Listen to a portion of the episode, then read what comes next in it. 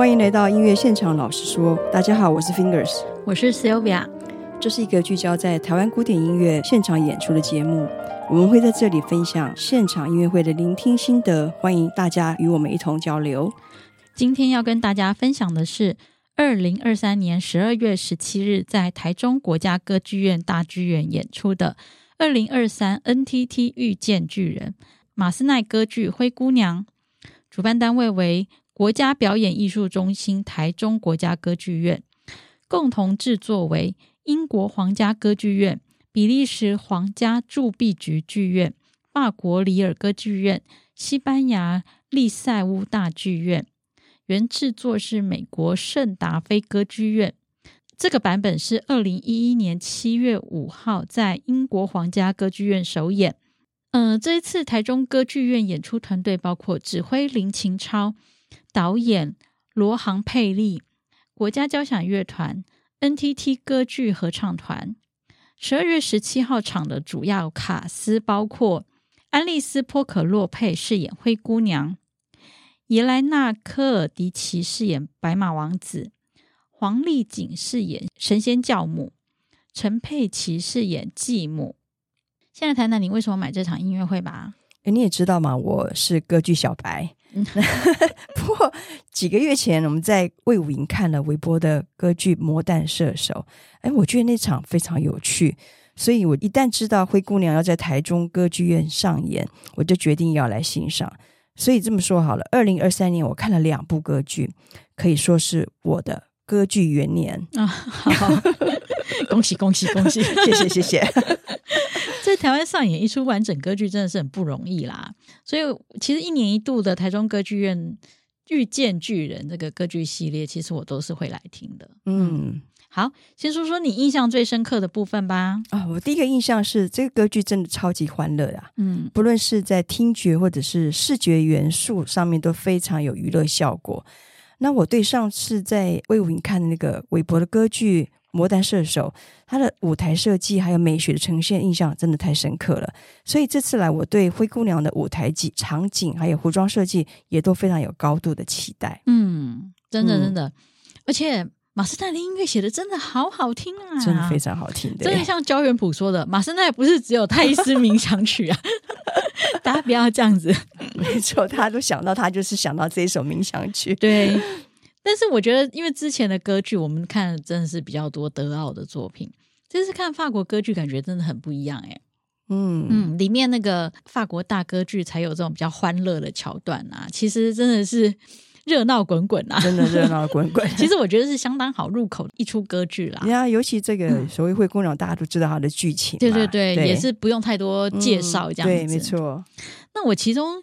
嗯，我对马斯奈音音乐最有印象的一幕，其实蛮特别的，就是他在第二幕的时候，就是第二幕就是在皇宫，就是所有的公主选妃秀的时候，哎对对对。然后呢，其实因为那个王子就是闷闷不乐嘛，嗯、就看谁都不爽这样子。可是他一看到灰姑娘的第一眼，他就马上跪下来，然后我们都笑了耶。对，我心想：哇，天，你也太直接了。对 然后。可是这个时候，呃，马斯奈的音乐设计很特别。他之前就是那些公主们进来的时候，他不想看的时候，那个音乐超级热闹滚滚，很多人很很很多欢欢乐乐的那音乐。嗯、可是当当他跪下来的时候，整个乐团是停掉的，只剩下人声。哇哦，嗯，只剩下人声在唱。哦，我觉得这个声音的运用是很厉害耶。嗯，因为它马上就会让你有一种。此时无声胜有声的感觉，你就像是你可以完全体会到说，王子真的是看不到其周围其他所有人，他眼中就只有灰姑娘的那个感觉。嗯，就是整个世界就只剩下他跟灰姑娘之间的这个空间了，外面完全没有任何的东西，这样子。哎，你这样讲起来，我好像对对对是有这个印象，因为我当时真的有点被那一跪吓到，跪吓到，说哇，怎么这么快就跪下来了？不过你讲的没有错，因为一开始的确那个选妃秀真的是热闹滚滚嘛，所以那么一跪的时候，我当然是有一点注意力，就觉得说，哎，现在发生什么事情了这样子。那我还有另外一个印象很深刻，就是剧里面的白马王子居然是由次女高音来反串。嗯，那歌剧小白对于马斯内这样的安排，我觉得哎，好有意思啊！他为什么是用呃女高音来反串？因为我知道早期歌剧里面女性的角色很多都是由男性歌手来演出，那就是有名的阉人时代嘛。那男歌手在青春时期就被阉割，那为了保持高亢的嗓音，那在这一出一八九九年的歌剧里面，确实有女性来反串男性。我知道有一个专有名词来称呼这样的反串，叫做裤装角色。我觉得这个非常的有意思。对啊，我也觉得次女高音来饰演王子，真的是很有意思的安排啦。嗯，而且我觉得在听的时候给我不少启示。嗯嗯哼，不过这等一等，我们后面再讲。好，嗯，另外我觉得这部歌剧的剧本写的真的是改编的非常好，诶，就是他当初改编剧本的是凯恩，那他用的版本是佩罗的《鹅妈妈的故事》里头的灰姑娘去改编的，而不是用我们比较熟悉的格林童话版本去改编。嗯嗯，如果借格林童话版本，其实是蛮血腥的哦，是吗？就是最后他是玻璃鞋的时候要把脚。哦，对对对对对，要把它硬是要塞进去，然后要把它切掉。有有有有有，对那些对他的继母的，就是那个他的姐姐姐姐，对对对，没错没错。对，所以其实我们现在看到这个版本，其实它比较人性温暖一点，嗯，没有这么血腥感，这样对不对？人性温暖感比较强，而且它后面还是一个更完美的大结局。尤其你记得那个灰姑娘跟王子不是后来最后终于相认了吗？对，继母马上就跳出来说：“哎、欸，灰姑娘是我们家最好的女孩。”还冲上去马上给灰姑娘一个拥抱，这样大家又哈哈大笑的。对。真的超级有趣的，对呀、啊，因为你知道，每次看歌剧或者是音乐剧里面，除了男女主角之外啦，我觉得最接地气，通常都是带有这种丑角特质的这些人物。那在这出剧里面，我觉得继母应该就属于这种类型。他做人其实蛮自私又有势力，因为一开始那些佣人没有就出来唱一大段，就是在骂这个他的老板娘这样。那他算是一个自私又势利，然后又尖酸刻薄的表演。的方式是比较夸张、比较滑稽的，这种人你知道吗？就是在我们现实生活当中，感觉是最讨人厌的那一种。然后，但是又很真实，嗯、是吧？嗯、你刚刚讲的大结局的时候，我觉得那个是蛮蛮有趣的一个点啦，就是他还给了灰姑娘一个很大的拥抱，那我们大家都大笑了嘛。那因为在这里面看到人性的这种小奸小恶，真是无所不在。嗯，但我觉得更可贵的是他在那边安排就是。你感觉灰姑娘是真心的就拥抱他，嗯、他也没有把他推开或怎样。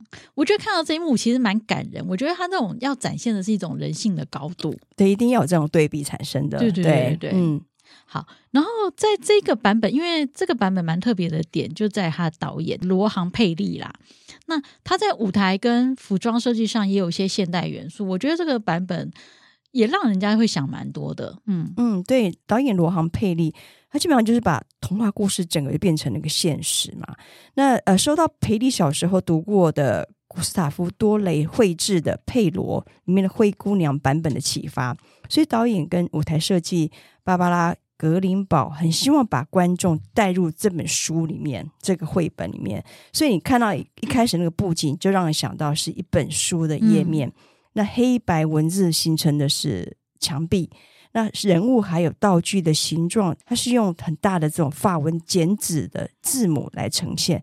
比如说，在灰姑娘去舞会的这个马车，在格林童话它是用南瓜马车，是不是？对，所以在这里面它是用大大法文字母 C A R O S S E 这个字母在那个上面，所以它是用这样的字母来呈现马车的形象，所以是那种很插画式的。我觉得反而是非常的巧妙，很有趣。嗯。我觉得这个导演蛮值得认识的，嗯，嗯，因因为以后看到他导的剧都可以关注一下，这样子。好哦，对，好，我们就来快速认识一下导演罗航佩利，嗯、呃，当代重量级戏剧及歌剧导演，他受到各大剧院的喜欢，然后从一九八九年起就指导，到现在已经有近百部的歌剧作品，活跃于国际乐坛，非常多产哎、欸嗯，对。他以独到的艺术理念与洞察力，会融合怪诞幽默的个人风格，然后营造出一种比较奇妙的异想世界。而且蛮特别的是，他还担任服装设计和舞台布景设计。嗯，应该是蛮全面、全才性的艺术家啦。嗯，他执导的作品有获得多项国际重要奖项，包括二零一六年有歌剧奥斯卡美誉的国际歌剧节最佳导演奖，二零一九年 Opera News Award 的年度大奖，并且以普朗克双歌剧荣获二零二二年国际大奖最佳新作奖。我觉得佩利是一个蛮值得观察的导演的主要原因，是因为我觉得在他的这个马斯奈歌剧《灰姑娘》里头。给我其实蛮大的启示，是在身心灵上面的辩证。哎，我觉得这件事情蛮特别的啦，因为我想大家几年前应该都耳闻过，有出现过一波叫做格林童话的反动，有对，对不对？就是那时候出了一些很多什么格林童话，不是你想象中的那个样子，有点像恐怖片的感觉，但不是啦，就是说只是要告诉大家说，其实童话故事不是你想象中的这么简单而已，它其实里面可能都藏了一些心理学。上面的一些意义或暗示之类的，嗯，然后那那那时候那一那几年很流行，可是我必须承认，我那时候看那些书，把它当比较像当恐怖片来看，并没有这么认真的懂它的这个意义啦。嗯，可是反倒是在这次看歌剧的过程中，我一直会觉得，哦天呐，原来这个这真的是在讲一个身心灵成长的过程呢。嗯嗯。我记得我们看完之后，你就一直跟我讲，你在这部歌剧里面体会到灵性成长的这个讯息。哎，我觉得你真的很强哎，因为我觉得我除了在马斯内的音乐觉得他音乐很棒之外，就是觉得这种离现实很遥远的王子公主从此幸福美满的故事，明知道这是一直都是所有人对浪漫的不实想象嘛，但是还是可以这样子流传千古哦。嗯，必须这样子啦，否则活在这个不美好的世界，真的是蛮辛苦的一件事情啊。现在现在流行叫做每个人都可以是王子跟公主。好，那真的是哦，好吧，这绝对不是我的菜，这样。所以我要跟我们音乐现场老师的听众们讲说，你在这集里面会听到很多关于灵性成长。那听到我们 Silva 如此的剖析，我觉得这是一件非常非常特别、很难得的事情。所以，我们现在赶快来听听看，你讲有关灵性成长的这个灵感是怎么来听的？好，现在开始要楼歪了，对不对？就是从一个歌剧的领赏变成一个身心灵的故事了。哦，好需要。好，马斯奈的《灰姑娘》总共分为四幕。嗯，好，那第一幕的故事大概就是继母就是带着。呃，一对女儿要去参加舞会了嘛？那他们就高高兴兴的打扮出门之后，灰姑娘就知道着，她也很想要去参加这个舞会，于于是她就向天许下愿望，说她她也好希望去参加舞会，然后她就睡着了。嗯哼，睡着之后呢，神仙教母就来了，然后就换来了所有的仙子帮灰姑娘打扮，然后并且给她漂亮的马车，对，让她可以去前往呃王宫，王宫，对。啊，第一幕就到这里哈，就是搭马车出发这样子。所以您看到的零视视角是，嗯、其实呃，我不知道大家有没有一点点接触啦，就是其实呃，最近在讲这个量子量子量子物理学，对不对？嗯、对，在量子物理学的时代里头呢，其实显化是非常快速的，不像我们以前觉得说，你要慢慢的有时间，它才会显示。但是量子是不用的，量子一翻身就可以变成 变出他想要的东西，这样子。所以灰姑娘她她想要去见王子这件事情，最重要的点就在于灰姑娘在许愿的时候是全心全意都沉浸在她仿佛跟王子已经见面的这种喜悦的能量下。这是很高的能量，所以他的这个心脑和谐的震动下，他像高我或者是天使，anyway，神仙教母许下的愿望就会是非常正确而有力量的。所以在量子时代，它就会显化的非常快。所以我们可以看到，他睡着了之后，神仙教母就出现了，对不对？嗯哼。好，然后神仙教母出现之后，他就换来了一群跟灰姑娘一模一样的仙子，诶你有、嗯、你有发现这个版本，其实这些仙子跟她长得一模一样，是穿着的衣服非常的简朴。对对对，并不是我们想象中那个小精灵啊。对对对对对，并不是那那种，而是跟她长得一模一样的哦。所以我就很好奇，我就想，哎，这些跟她长得一模一样的人代表的是什么？就是一模一样，代表的是她其实改变不是外求，这些改变都是跟她一模一样的事情在发生的，所以她是从她的根本自信上去改变的。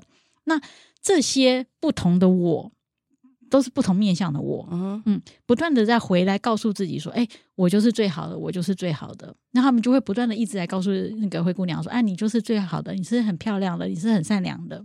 这就是像是高我在不断给自己增加信心、自信心，还有安全感。嗯嗯，那帮他找回对自己的爱，然后以及这些仙子们他们采集来帮他装扮的东西是，他们采集的是彩虹。采采集的是花，嗯。嗯，不是什么珠宝这些东西，对对对。嗯。嗯，所以我觉得意味的就是，其实它向自然学习，向自然连接，嗯，让这一切的改变是由内而产生信心，然后跟天地成为合一，嗯，合一这件事情很重要，因为当你一个人可以合一的时候，你就更能连接到爱与更高智慧，它的显化就会非常非常的快速。哇，好精彩！听你这么一说，我记得当时我也是看到跟 Cinderella 穿的一模一样，呃的那群仙子，我那时心想，哎，这很像他们家里面的佣人呢、啊。然后后来我想，哦，也是可以成立，因为佣人可能也是时时刻刻守护着呃灰姑娘的天使。不过那一场我原本是觉得，好像灯光设计可以再更明亮、更有变化一些，毕竟是件很开心、很充满希望的场景。不过你刚刚提到说，是从自然里面。呃，刚刚讲了什么很闪闪发亮这种，反而是很人工化的。或许用这样的方式去呈现，更能够去显现出它这种内化，然后是自然显化的一种结果。这样子，嗯、对它那个场景比较这种幽微感，嗯、有一点幽微感，对，不对？不是那么嗯鲜明的，是嗯、是，对对。好，所以这是第一幕的部分。然后第二幕的剧情就是，他就那个马车在开往皇宫的路上呢。舞会里头其实已经充满了人，然后这个闷闷不乐的王子呢，从当天一早就不想起床，这样子，对，对，也非常 不想起床，不想理人，不想讲话，嗯、然后被这些侍从就是团团围绕这样子，嗯，然后接下来就终于被抬到那个舞会现场去之后，一堆公主贵族们进来，然后每个人都想要唤起王子的注意力，然后就被 无视。直到就是灰姑娘进来的时候，王子我们刚刚就讲嘛，王子看到她第一眼就马上跪下来，跪下来 然后马上开始表达他自己的爱慕。嗯、哼结果两个人就在唱着这种表白心意的歌的时候，午夜的钟声就响起了。于是这灰姑娘就这匆匆的就离开，留下一个非常错愕的王子。嗯，好，第二幕就到这里结束了。对。所以你看到灵性视角是 好，那王子在这边第一次登场，所以这里头我觉得最明显的就是我们刚刚讲到的，王子是由次女高音反串的这个裤装角色。对对，因为你听到他自己出现的时候还没有那么明显的差异感，嗯、可是当他跟灰姑娘在进入到二重唱的时候，你就会发现这两个声音简直是一模一样啊！是啊，对，这两个都是次女高音，而且他们唱的这个线条其实很接近。对。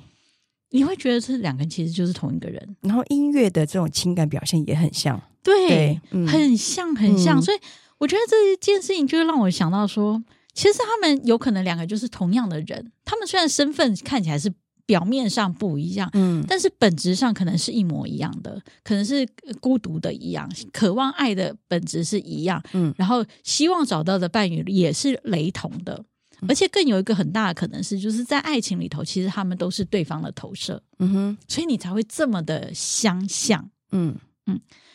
然后，所以我觉得王子一看到他，其实他蛮明显的投射，就是他其实你看他前面那个不爱讲话、不想理人的那种那种片段，我觉得嗯比较明显的是，他其实不太喜欢别人看到他这种外表、这个身份地位的东西。嗯，我觉得他一直都没有被人家注意到他本质。的内在，对。对，所以为什么我觉得他一看到 Cinderella 的时候，就会有一种好像看到我自己想要的那个样貌的感觉，嗯。嗯，嗯。这个是我觉得在第二幕里头很很特别的一个启示啦。对对，刚刚一直提到反串这件事情，我也觉得。为什么要用反串？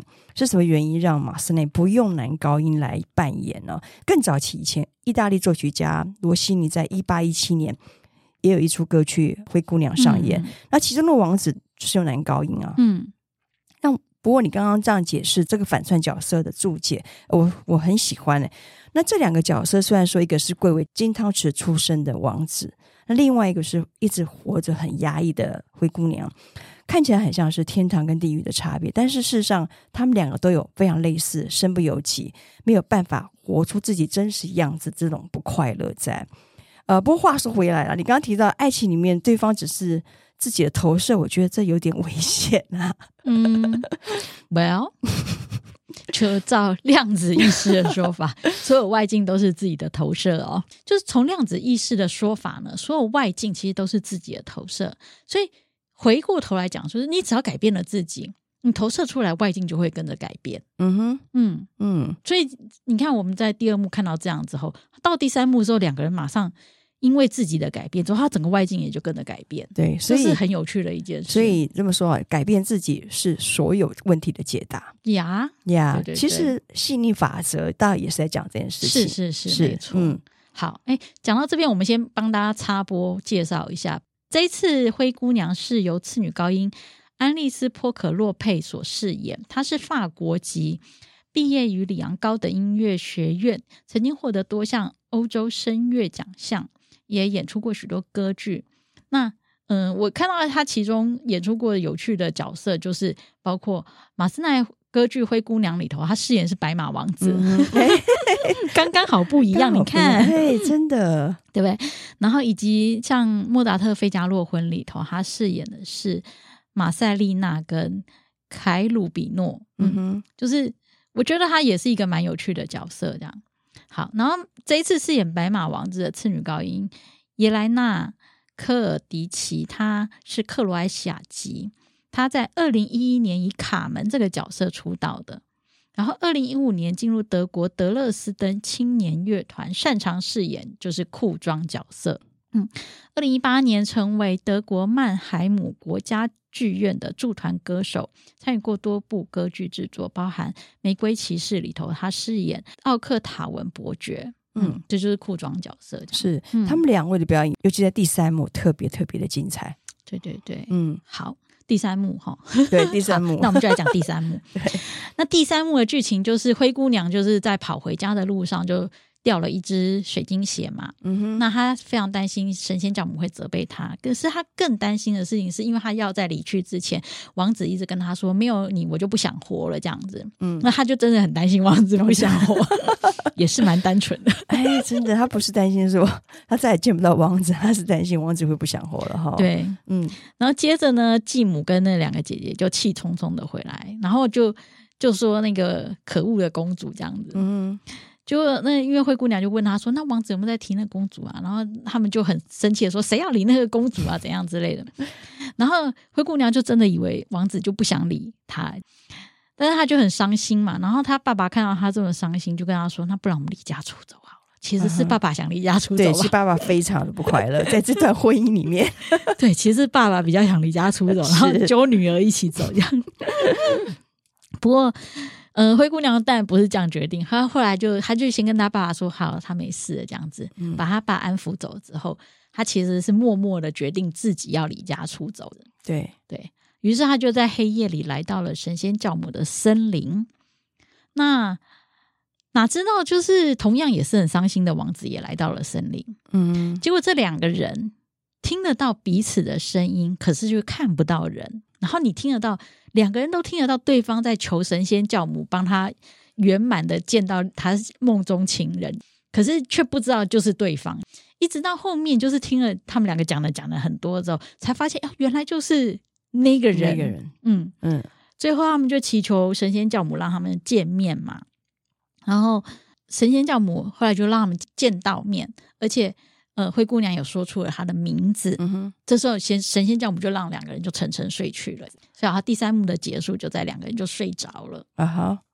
所以这边的灵性灵感是什么？哦，就是哎，你知道你还记得她灰姑娘在离家出走之前，她有唱一段音乐，就是她那段音乐其实就在谢谢陪伴她的鸟儿，嗯，谢谢陪伴她的花这些。我我觉得那一段其实我听的时候蛮感人的，因为你知道，其实灵性成长里头会讲说，你人生如果要走到下一阶段，其实感恩目前你所拥有的，是最好的一个方法。嗯，其实我不知道他到底写的时候有没有这个想法啦，可是我觉得的确是这样，就是其实嗯，大家都讲到说，你要先能够懂得感恩，你才会看到你生活中美好的东西，你才有机会走到下一步，不然你会永远看不到什么才是真正美好的东西。嗯，我一直觉得这部这部歌剧非常正面能量啊。嗯嗯，对对啊。然后因为他这样子的，就是善良跟懂得感恩，其实我觉得对他自己来说也是一种疗愈的过程啊。嗯嗯。好，然后他走入夜晚的黑暗森林，嗯，这件事情蛮要有勇气的，因为你知道那个时代的晚上的森林其实是非常恐怖的，嗯哼，所以其实某种程度是意味着他非常相信自己的直觉，相信他自己的心会带来他的人生，所以他有勇气往不知道的地方前行，然后并且你知道那个森林里头有可能有各式各样的障碍，嗯哼，对，那你就是。在灵性提升的过程中，你总是会遇到一些像像考验你的的状态，那你就是要有努力去把它克服，或者是呃提升，最终你才有慢慢摆脱这些会影响你的事情吧，慢慢走到一个比较明确的路上，这样子。所以我觉得那一段里头，嗯，蛮像是这样子的过程啊，就是灵性提升的路上，其实不会。不会是你提升了之后就一帆风顺，它其实会出现很多的试炼。嗯哼，对。那神仙教母让两个人可以听到彼此，我觉得这件事情也蛮有趣的。就是他们纯粹是靠意念去找神仙教母嘛，哈。然后神仙教母也就会收到他们的这个意图，然后并且就是努力的帮他们显化。马斯奈的这个版本里头，因为灰姑娘穿的是水晶鞋，那这个水晶鞋的设定，它是。呃，神仙教母用来给灰姑娘的一个像是护身符这样子的东西，就是她只要穿上那鞋子之后，她原本认识的人其实会辨识不出来是她，嗯、所以她才可以正确的变身这样子。是，嗯，所以我觉得在第二幕里头，两个人看到的时候，两个人的爱其实比较建立在眼睛上面看到那个包装过的形象。嗯他那时候穿上水晶鞋嘛，对不对？对。但是到了第三幕，水晶鞋没了。所以这时候的灰姑娘，她是只有是本来的面目。这个本来面目，她是真情流露，王子也是真情流露，两个人都看不到彼此，但是听得到声音。所以这样子的真情流露，才是要让他们这个爱情比较真正紧密、有有稳固基础的一个关键吧。我觉得，嗯，嗯，而且你可以看得到两个人就是持续的在撇除这个外向，因为你看第二幕其实就是很多外境啊。华服啊，美女啊，珠宝啊，嗯、就是这些都属于外境。可是到了第三幕，真的是就是你什么都看不到，你唯一知道就只有自己的内心的真诚，这到底是想要的是什么？嗯，所以它比较是关照内心的本来面目。你去呈现你自己的本来面目之后，你才会得到你真正想要的东西。嗯，所以这样子我觉得也蛮妙，就是说像在第二幕。那个整个是一个非常华丽的场景，嗯，然后到第三幕在森林里面是一个比较晦暗的场景，哎，这是蛮强大的对比，嗯，嗯，对，对，对啊，对啊，嗯，对，可是，在第三幕的歌反而更动人，是，啊、尤其到他们最后面那个二重唱的时候，哦，对，对，其实是可以感觉到他们就是那个心意一致啦，嗯，嗯，比起第二幕那个一跪来的说，我觉得是更感人的，然后。第四幕的剧情其实有一点不太一样，因为第四幕的部分的时候，一开始是灰姑娘被人发现她在河边睡着，对，嗯，然后因为睡得很沉，然后父亲就一直照顾到她苏醒之后，那时候灰姑娘会一直以为她做的这一些事情全部都是一场梦，嗯，就是王子啊这些什么事情全部都是一场梦，一直到后来就是听到有人说，哎。王子他们正在宣布说要找所有女人去试那个水晶鞋，对，他才发现说哦，原来这件事情是真的，真的有王子，然后有水晶鞋这件事情。然后，但是他也还是在考虑要不要出现这样子。嗯、呃，王子那一边就是他就是反正就是看了一堆人又来试鞋这样子，嗯、但是总是都不是灰姑娘就对了。然后一直到后来，就是神仙教母再次出现，施展魔法，他们两个人终于才看到对方。然后王子又喊了他的名字，嗯、他们还确认原来就是真的就是他们两个人这样。嗯，然后就是嗯、呃，完美大结局喽。哎，不可思议耶！我在看的时候都没有看到这些，我只说，我只是说 哇，这是一个童话故事改编的歌曲。然后音乐又很好听，然后这个服装呢蛮有意思的，嗯，好，对，学到很多。你记得最后面的大结局很有趣，因为大结局的合唱呢，其实他歌词是在跟观众讲话，哎，他是用打破第四面墙的方式在跟观众讲话。我觉得这件事情真的超有趣的。因为他这种打破第四面墙的方式，就很像跟我们说，前面都是这样演的哦。哎，因为我大家不要入戏太深。我歌剧看的不多嘛，所以我我一直以为，其实歌剧的结尾都会有这样的大合唱，然后就是像在跟大家讲说，这个故事到后来就是一个开，可能是开开心的 ending，或者是他们在这个故事里面得到了什么样的想要给观众传达的讯息，让大家有什么样的启示。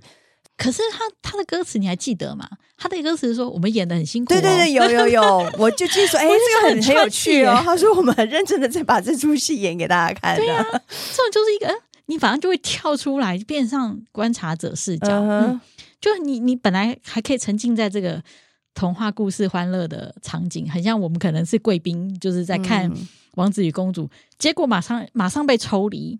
变成说哦，我们刚刚是在演戏哦，我觉得这真的是很有趣。他你像在提醒我们说，哎，这一切都是虚无，都是假的，都是你自己的投射哦。太佩服你了，我真的太佩服你了，能够用这种灵性觉醒的这个视角来解释佩利导演他想要呈现出来的这个灰姑娘。哎，我觉得好厉害哦！不知道他当初有没有这样子设想？佩利他一直就是在讲到从小看这部童话绘本。然后他想怎么样把它搬上舞台，嗯，但这其中我觉得有很多很多的秘密，或许在透过你这样的讲解里面，似乎有被揭露出来哦。那我觉得哎很有意思。那我们知道这部歌剧里面其实没有所谓绝对的坏人嘛，那小奸小恶的继母也不是那种恶毒到必须要被严惩的这样的人坏人，所以我感我感觉这部歌剧是很温暖光明的啦。那善良真诚的灰姑娘。还有始终不愿意放弃寻找她真爱的这个王子，也让我想到《牧羊少年奇幻》这本书里面讲的说，当你渴望，当你真心渴望某件事情的时候，全宇宙都会联合起来帮助你。所以，的确，世间的磨难真的不少，但是不要放弃希望啊！嗯嗯，对啊对啊。但我觉得这件事情蛮有趣的一点是，对我自己来说，我觉得，嗯、呃，我们以前常常看。王子公主这种故事的时候，你会觉得王子比较会经过所谓的英雄历练，嗯哼，他要那个拿宝剑啊、屠龙啊、救公主啊，对不对？Uh. 这就是一个传统的英雄历练。可是你从这一出以后可以看到，哎，公主也在经历英雄历练呐，嗯，公主也有她自己要走的英雄之路嘛，她也要怎么样成长转变，成为真正得到幸福的人。其实这件事情。我觉得从这个版本里头，可以某种程度上可以让我们去体会到，说每个人其实都在走自己的英雄之路。嗯嗯，怎么样做到？怎么样努力学习、成长、改变，变成更好版本的自己？好，嗯，太好玩了，是，好好。那以上都是非关音乐。我们现在来讲跟音乐有关的事情了。哇！我突然想，我需要一点时间消化你刚刚讲的那些视角啊。虽然说身心灵这块我也是有一些兴趣啦。你刚刚讲量量子力学这个，嗯，我知道它很多的显化是立即产生的，甚至你很多的情绪可能马上就会影响到外面的某一个某一件公园的蝴蝶，也是真的是蝴蝶效应啊。嗯，不过用这种方式来全来解释来看这部《灰姑娘》，也的确是有另外一种乐趣啊。那我们要聊一下关于音乐方面好了。林琴超，嗯嗯，对对对，之前你说超喜欢他的指挥，是的，是的，这次真的我也蛮喜欢他的指挥，对他他的真的表现的蛮好的。那我去年听他的音乐会嘛，就跟也是跟 NSO。我那时候就觉得他的特色是音乐流畅度做的非常非常好，是一个很自然的、非常自然的一个指的指挥的方式。然后他的音乐诠释也是非常的自然，如行云流水。所以我觉得他同样的在这部歌剧里面，同样把这个特点表现的非常好，掌握度很高。嗯，嗯，尤其我觉得他很明显，他在抓那个声乐家演唱的那个节奏，跟乐团之间的这个节奏，其实抓的非常精准诶、欸嗯，是、嗯、看得出来，他很关注就是两边的这种。搭配的程度，对，嗯，我记得我那时候在离场的时候，去高铁站的时候，因为等接驳车的人太多，后来我就跟两个不认识的人一起搭计程车去，然后其中一个也是刚好看完歌剧的人，嗯、他是住在台湾的香港人，他就很开心的一直跟我说：“哎、欸，这指挥很好哎、欸，他觉得那个在其他地方听都没有听过这么好听的音乐。嗯”我就跟他说：“对对对，这指挥很厉害，真的真厉害。”对，那现在先跟大家快速介绍一下指挥林琴超。他现任是德国麦林根剧院首席驻院指挥暨代理音乐总监，曾经在二零一八到二零二二年间担任德国雷根斯堡市立剧院音乐总监。二零一六到二零一八年之间呢，他也担任了德国麦林根剧院首席驻院指挥。他毕业于奥地利格拉兹国立音乐暨表演艺术大学。之后呢，在苏黎世音乐院取得演奏家最高文凭。那他在歌剧领域表现非常杰出啦，音乐会的足迹更是遍及了欧洲。呃，曲目从早期的古典，呃，到后期的浪漫乐派，非常的擅长之外，同时他也很擅长现代音乐。对了，我们说到这么多，都还没讲到歌唱的部分呢。嗯，好，好，请说。哎，我觉得这次的演唱家们，他们的实力都很坚强。嗯，不论是声音的穿透力，或者是音乐性，还有他们表演的方式，我觉得效果都很好。那尤其像饰演灰姑娘还有白马王子的这两位女高音，因为他们的音色很相似嘛，那他们二重唱，我们刚刚也一直讲说非常非常的优美，尤其是在森林那一幕，我觉得很感人。那还有像饰演灰姑娘的这位安丽丝。波可洛佩，他演唱的部分非常非常持重哦，他的音色很圆润、很漂亮，情感的表现也非常的丰富，对，的确让人印象深刻。对呀、啊，而且因为这两个角色有很多这种倾吐心声的这种咏叹调，对，嗯，我觉得他们特别在心境上的转变，还有这个情感拿捏上面，其实是非常自然的表现。对、嗯、对。嗯，还有饰演父亲的赵方豪，他唱的非常好。我记得上一次他在《魔弹射手》歌剧，嗯，他有也有表现嘛，也有表演，对，他表现也非常的好，印象很深。那另外饰演继母的陈佩琪。演出也非常的精彩，对，他不容易啊，丑角，对，我觉得他很放得开，对对对对。对，对、嗯、我觉得比较可惜的是神仙教母那个角色啦，嗯，这个角色应该是非常难唱的一个角色，因为他其实那个花腔花腔有一点复杂，对，对不对？是，是，所以我觉得这一次我们听的这一场是黄丽锦饰演，我觉得他有一些音就会有一种飘忽不定的感觉，对。嗯我也感觉他的气场好像有点不太够。那这个角色应该是很有自信的，非常灵活的这种。但是我觉得，不论是他的表演或者歌唱部分，感觉都比较虚。嗯，但我觉得感觉神仙教母不是一个很好，的确这个角色不是很好拿捏。确实，确实，尤其花腔功力要非常够才有办法。嗯，对。另外就是，我觉得这版本有一个比较可惜的地方，就是因为它是法国歌剧，它其实。存在着一些这种法国大歌剧比较华丽热闹的表演元素在里面，像譬如说，它最明显就是在第二幕跟第四幕那些公主们进场的这种，嗯、还有一堆人去试水晶鞋的这个片段。对，那这些片段其实都不短，因为它就是很多人要一直走，一直走，一直走，这样一直变换。它其实应该当初都是。呃，在最初就是马斯奈他们那个设计的时候，应该是这边都是要给芭蕾舞去秀的这种时段，这样。对。可是，在这个版本里头，其实都简化成一些比较像是肢体洗脑的动作。那我觉得洗脑的动作，因为很简单，就是短短的几个动作啊，几个片段这样，好像还好。可是，如果时间一拉长的时候，你就会觉得那个地方很干。对啊，其实这一幕我是蛮失望的，嗯，因为原本我蛮期待。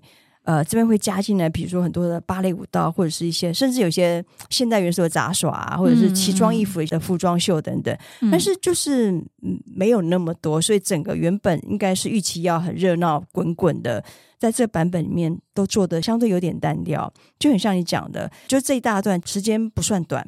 嗯，那公主进场也好，或者是试水晶鞋的部分，感觉上是重复性比较多。嗯，所以那个趣味性就少了一些。不过还好啦，还好那时候那时候把音乐做的还蛮好听的，嗯，所以我们那时候还可以蛮至少可以听到这个 NSO 这边细腻的表现，实际上还不错。对，嗯，就是音乐真的是好听啦，是，嗯，对对，好，好哦，那这是一场也是蛮好看的，呃，对，而且那时候应该是快接近圣诞节嘛，哈。对。所以那个时候看完，就心情是蛮好的。对啊，对对对，没错没错，很适合年底的欢欢乐乐。嗯，那下次台中歌剧院你还想听什么？哎、呃，我歌剧小白，其实目前很想看普契尼的歌剧。哎，哦，好，可是普契尼歌剧就没那么欢乐。对，有啦，也是有欢乐，很浪漫。嗯，好，我觉得只要找到好的制作都好。嗯，重点是制作啦。对对，因为我们如果不是我们台湾自己。重新由导演去编、去重新制作的话，可能都是多半还是引进国外的制作这样子。嗯、是对，所以只要有好的制作，我都蛮愿意看的哦。好，嗯，好，想知道我们下次听什么，请 follow 脸书粉专音乐现场老师说，让我们在音乐厅共度最美的音乐饗宴。音乐现场老师说，我们下次见，下次见，拜拜，拜拜。